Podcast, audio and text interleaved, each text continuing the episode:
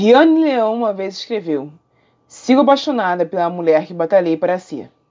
E hoje nós vamos conhecer outra mulher que também é guiada pelo afeto. Nascida em Divinópolis, escritora desde os 15 anos de idade, Lívia Ferreira é autora de Carnaval Amarelo, pela editora Viés. E eu sou a Rai, e você está ouvindo Ser Escrita.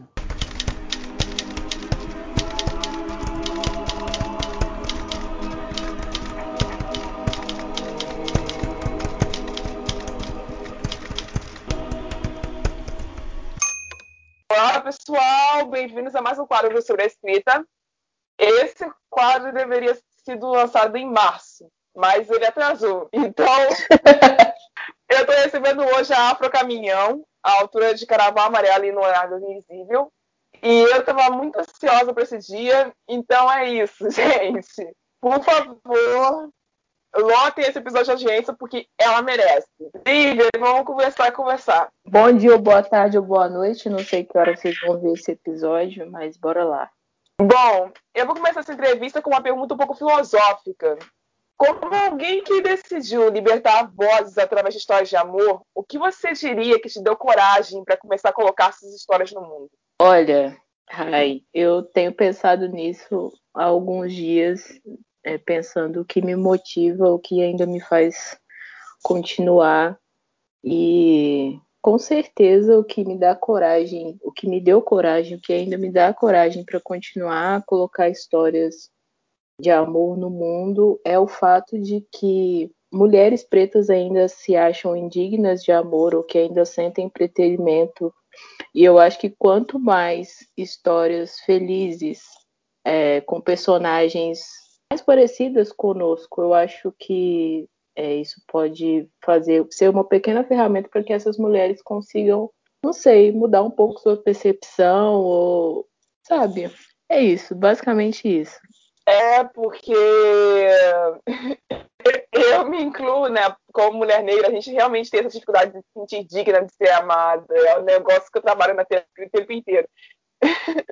Sim. Esse tipo de evolução de autoestima para você dizer para você mesmo que você merece amor, que você merece cuidado, que você não tem culpa de ser vulnerável, é complicado para mim, que sou uma mulher cis hétero, imagine para você, né? Sim, e a gente ainda tem essa questão voltada, né, para orientação sexual, que o meio lésbico ele é bem é um pouco hostil assim com mulheres pretas, independente se, se são que re, reproduzem feminidade padrão ou não, mas mulheres pretas no geral é um meio meio hostil assim, de muito preterimento. Então, eu acredito mesmo que quanto mais histórias com cenários felizes, mais a gente consegue mudar esse imaginário, pelo menos entre as nossas. Não, não tenho a pretensão de mudar a cabeça de todo mundo, mas pelo menos das mulheres pretas eu eu tento, digamos assim. O importância que você está tentando. Sim. Bom, agora vamos falar sobre o teu público um pouco. Quando veio na tua cabeça a cobrança que as suas leitoras fizeram de fazer uma história de carnaval, o que, que te fez escolher escrever sobre o amor de duas mulheres idosas nessa época? Porque poderia ter sido muito mais fácil você escolher sobre duas mulheres jovens, né? Bom, é, foi uma loucura. É, o Carnaval Amarelo, o primeiro nome que eu coloquei no arquivo foi surto coletivo. Porque o que aconteceu? É, é, rolou uma, uma live no Se Liga Editorial, que também é minha editora, né? que eu vou publicar um livro com eles, e teve essa, esse evento, e nesse dia eles perguntaram se a gente faria, porventura, uma releitura de um clássico, se fosse possível, e acabei citando o Monteiro Lobato, no caso do Sítio do Capão Amarelo. Mas eu nunca imaginei que essa ideia fosse para frente, assim. E também nesse meio tempo rolou essa, não posso dizer cobrança das leitoras, porque elas só pedem e eu faço. então, então rolou essa, esse pedido de um conto de carnaval. Eu falei, tudo bem, eu vou fazer. E de início, realmente, eu ia falar de duas mulheres jovens, eu ia até me basear numa história de duas leitoras que têm o mesmo nome, se conheceram no carnaval e hoje moram juntas. E aí Caramba. eu sim, achei incrível. Eu falei, vou fazer, porque isso é bem clichê, eu gosto. Então, vou fazer. Mas aí estava eu aqui em casa, num belo dia, e aí falou: ah, eu vou. Já tinha anotado algumas coisas em relação ao sítio, que eu acabei comprando a ideia de fazer a releitura.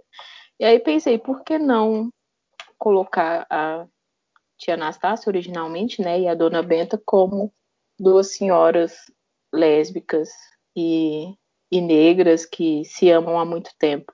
E aí depois eu comecei a estudar um pouco mais sobre né, lésbicas idosas na comunidade e eu vi que também tem esse apagamento. É como se a gente encontrasse alguém e depois ninguém mais contasse como é quando dá certo, sabe? Parece que todas as histórias param na juventude lésbica. E foi isso. A, a minha intenção é. é essa, mostrar que tem algo mais além da juventude, assim. A gente não para por aí depois que encontra alguém. Boa. E qual é a importância de criar histórias mostrando que é possível para mulheres pretas se imaginarem envelhecendo ao lado de suas companheiras? O quanto isso é importante para você? Nossa, isso para mim é extremamente importante. Para ser sincera, eu não imaginava o quão importante era até eu receber uma mensagem de uma leitora falando que esperava envelhecer assim do lado da namorada dela. E aí eu comecei a chorar, porque eu, todo mundo que me conhece sabe que eu sou chorona. Aí eu comecei a chorar aqui e falei, é sobre isso mesmo, é como pessoa preta, às vezes a gente tem essa ideia repetindo, né, essa, esse imaginário de que a gente é indigno do amor, mas eu acho que essa história mostra que não, que a gente pode encontrar alguém e ser feliz durante muito, muito tempo e que nós podemos envelhecer como qualquer outro casal. Então isso é extremamente importante para mim. É, agora eu vou colocar um pouco de mim nessa história. Eu fui uma das crianças que cresceu cercada pelos personagens que você citou no livro, que são originalmente criados pelo Monteiro Lobato. A minha mãe me criou lendo Monteiro Lobato. Então, hum. ele foi um dos primeiros autores clássicos com que eu tive contato. Mas é claro que nem eu nem minha mãe sabíamos na época a parte dele ser racista, eugenista, etc. Foram coisas que a gente foi descobrir depois, até se arrependeu de ter me criado com esse tipo de leitura, mas tadinha da minha mãe, ela não tinha como saber, tadinha. É. Meu Deus. Enfim. É, como tu sentiu quando tu percebeu o tamanho do vespeiro que você estava mexendo, quando tu escolheu escrever uma releitura de uma história que é tão importante no imaginário brasileiro? Porque essa história foi tema de uma série de televisão para crianças durante mais de 10 anos a trilha sonora de um dos maiores compositores brasileiros, que é o Gilberto Gil. E, tipo, tem uma legião de fãs ensandecidos que não aceitam, sabe? Qualquer tipo de, de contra-resposta. Como é que tu sentiu ao, no, quando caiu a ficha? É, bom, quando eu escrevi Carnaval Amarelo, eu meio que sabia que isso era uma jogada muito perigosa porque é, eu estou colocando duas personagens principais da obra original como sendo é, uma sendo preta, ela é branca, né, na série, na série não, no livro, perdão, original, e a Anastácia, que originalmente é escrava, né? É, então, e aí, é, no caso, é, elas uma é escrava e a outra é a dona de escrava, né? Pra gente ser assim, pra gente sim, ser sim, bem, sim. Direto, bem direto no, na análise. E eu sabia que isso ia ser muito perigoso porque eu estaria mexendo com um clássico racista de um país racista como o Brasil e com pessoas racistas. Então, é, a primeira represália que eu tive foi muito forte. E eu juro que não sabia o quão forte seria, apesar de ter uma mínima noção eu recebi alguns ataques referente à, à obra, à minha releitura, sendo que ela não tem assim nada demais, ao meu ver, claro, e acredito que de outras pessoas também. Mas é aquilo, é, a gente está inserido num país racista que quer a todo custo manter, quanto mais puder manter da história racista, eles desejam. E eu acho que a história do Monteiro Lobato perpetua muito essa ideia. Então, mexer com isso as pessoas não gostam tanto, mas eu sinto muito por elas. apesar, de me, apesar de me sentir muito mal com todos os ataques, respondendo a pergunta, eu me senti muito mal com tudo isso. Mas ao mesmo tempo, é aquela velha história: se há alguém incomodado, talvez a gente esteja no caminho certo. É isso aí. É, ainda falando sobre esse conto, você traz uma releitura do Sítio do Pica-Pau Amarelo, eu quero saber quais esperanças você tem em relação ao nascimento de outras histórias como essa, que buscam transformar um universo que para nós negros era hostil e racista antes, é um universo onde finalmente podemos nos chegar com amor e clareza, um universo mais confortável para nós.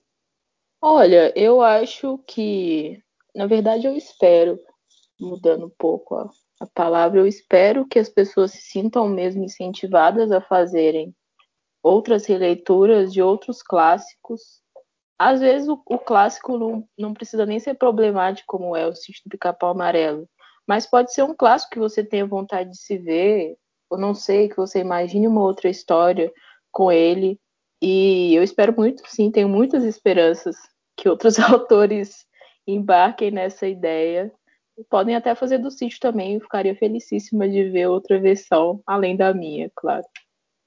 É, a gente pode esperar alguma continuação em relação à história da Emília, porque assim, a Emília sempre foi uma dos personagens favoritos do imaginário de todo mundo, eu acho. E a, foi uma grande surpresa da minha ter continuado criança, para mim ela ia crescer. Então, a gente pode esperar algo. É, pois é, pois é. A gente pode esperar alguma evolução da Emília, algum segundo livro? A gente pode ter essa, essa esperança? Então, é, como eu disse em outras oportunidades, eu espero muito dar continuidade a essa história com pelo menos seis volumes. Então, eu pretendo que a Emília cresça um pouco. É que, na verdade, será um universo de Rio Pomba, Rio Pomba Verso. e aí. Harry Potter. Sim, será o Rio Pomba Verso, versão mineira e roceira. E eu espero que a Emília cresça e ela possa entender um pouco mais sobre como é ser meio humana nesse universo que somos todos muito falhos por sermos humanos. Eu quero que ela entenda um pouco mais sobre isso, sabe? Sobre o amor também.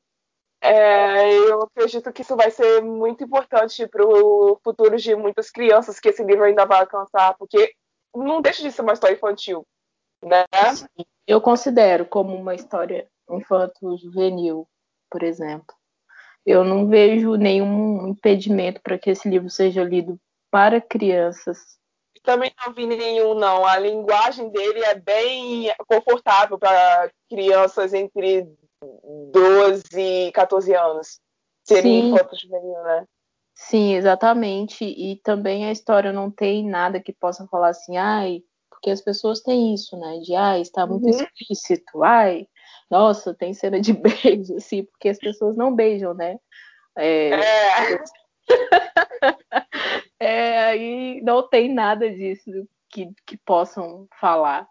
É uma história bem levinha e eu espero muito que um dia ela possa estar em outros ambientes, por exemplo, escolares, não sei. Vamos torcer para que sim. E para encerrar com a tradição desse quadro, eu vou pedir para que você, Olivia, deixe gravar por aqui um conselho para outras autoras lésbicas que estão começando a escrever. Encoraje-as.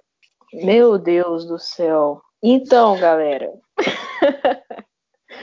Olha, o que eu posso dizer para vocês de coração, nesses últimos dias eu tirei um aprendizado muito importante, que é faça histórias com as quais você não vai deixar ninguém incomodado.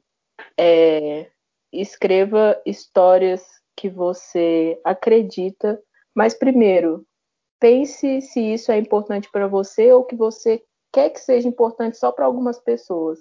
Se você quer que seja importante só para algumas pessoas, provavelmente você vai ter muita dificuldade de vender essa história, porque ela precisa ser importante para você. Primeiro, tira essa história da gaveta, acredite nela, nem que seja só para você, publique em algum lugar, mostre para algum amigo e não desista. Faça histórias que deixem as pessoas felizes e nunca desconfortáveis, porque essa é a nossa missão no mundo literário, não é mesmo? É isso, galera. Muito obrigada por terem ouvido sobre a escrita.